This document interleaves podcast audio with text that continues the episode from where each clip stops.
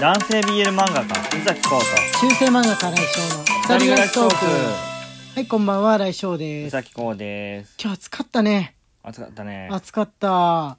もう半袖を出していいのか果たして長袖のまんまの方がいいのかうーん。すごい難しいとこなんだけど今の時期ねあの衣替えの途中っていう風な感じじゃん、うん。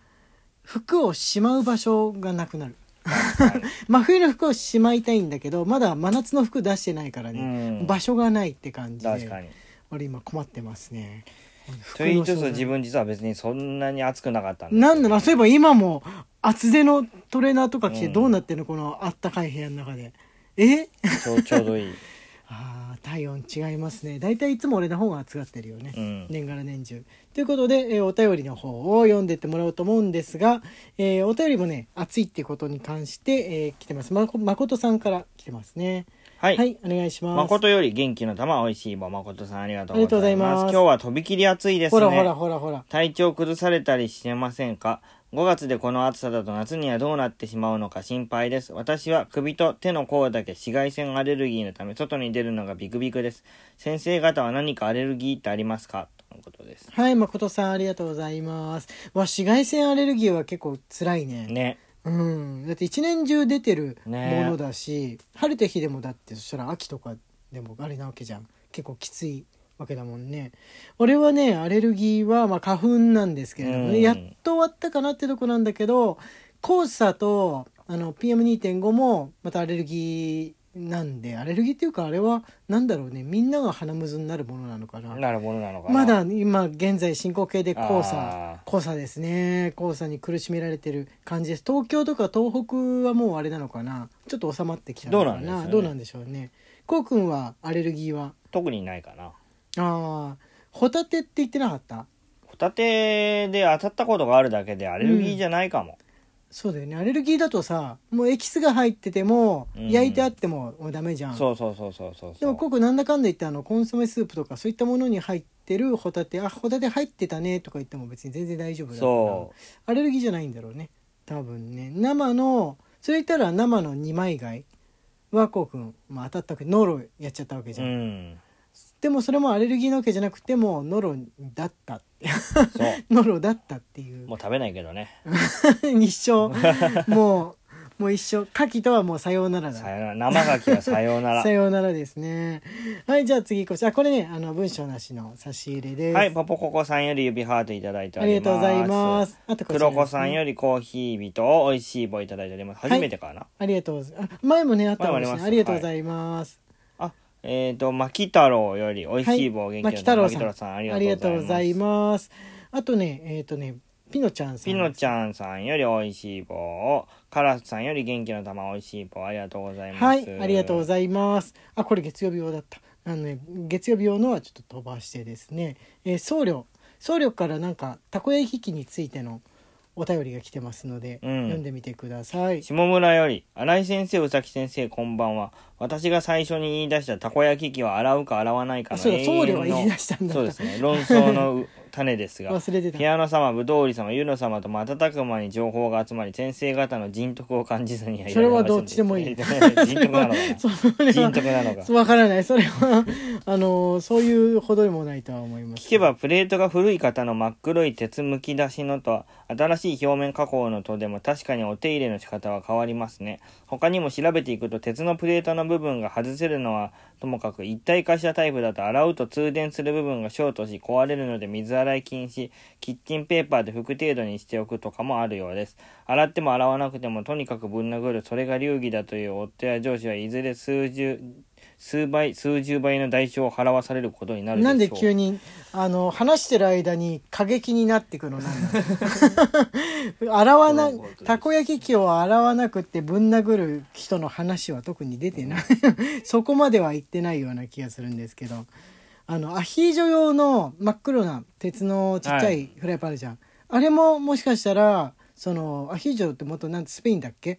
だと洗う洗わない問題とかあるかもしんないよね。ありそう。ん。洗っちゃダメだっていう風う。うに、ん。おお姑さんから怒られるみたいな感じのとかなんかねありそうな気がします、ね。鉄製品というふうなことでですね。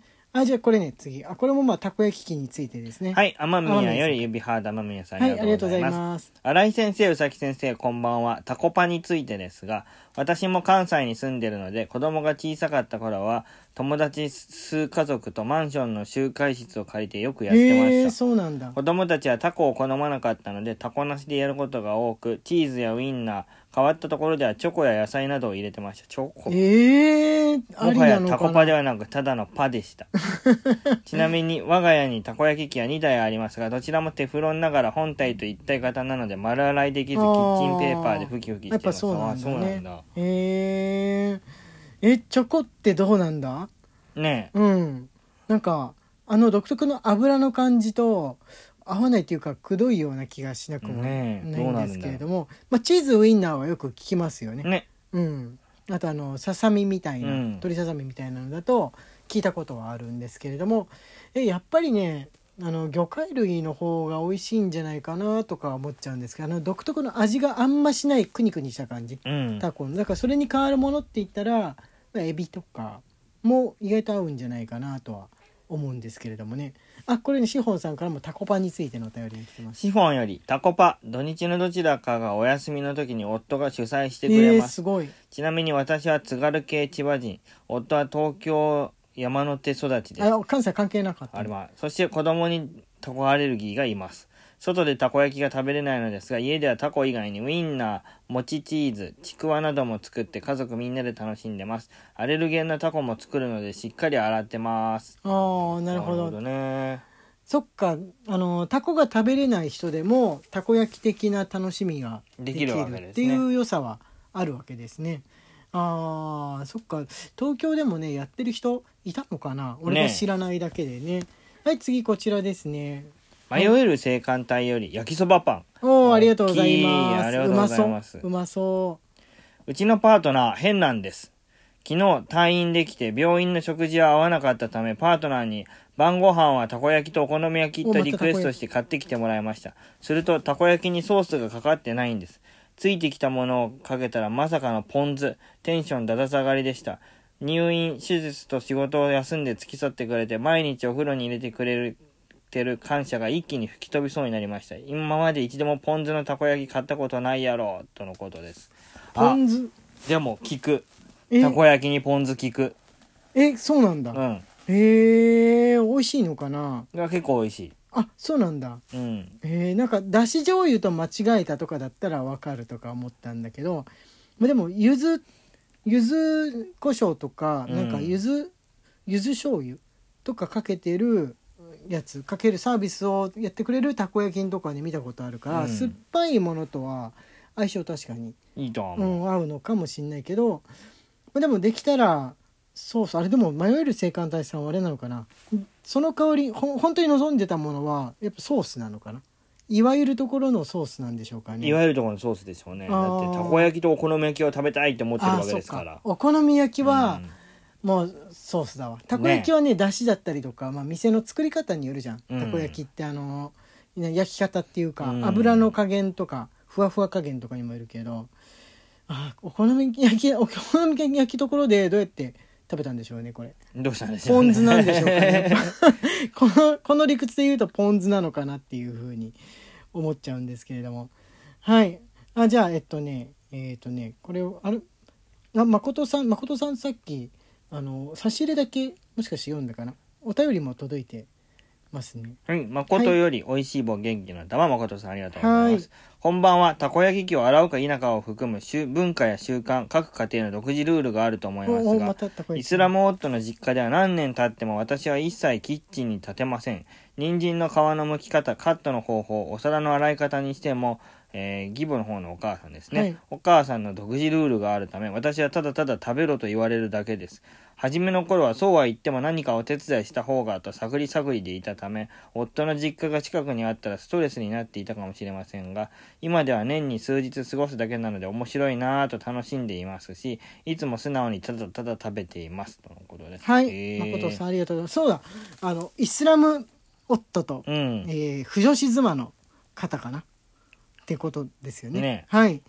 あそれはもうキッチンをお母さんが独り占めしたいとかではなく、なんかそういうルールはあるんじゃないかね。なんのか客人には絶対その作らせるなみたいなこととかがあるんじゃないかなとか思ったんですけれども、ねあのーもう出してくれるって言うんだったらもうそのまんま「わーいいただきます」みたいな感じでいいんじゃないですかうね。ん。その分もうすごいそのお母さんの料理を褒めたたえてあげればいいんじゃないかなとうん。思います、全然違った文化の料理も食べれるわけですし驚くポイントとかななんかいろいろありそうですよね。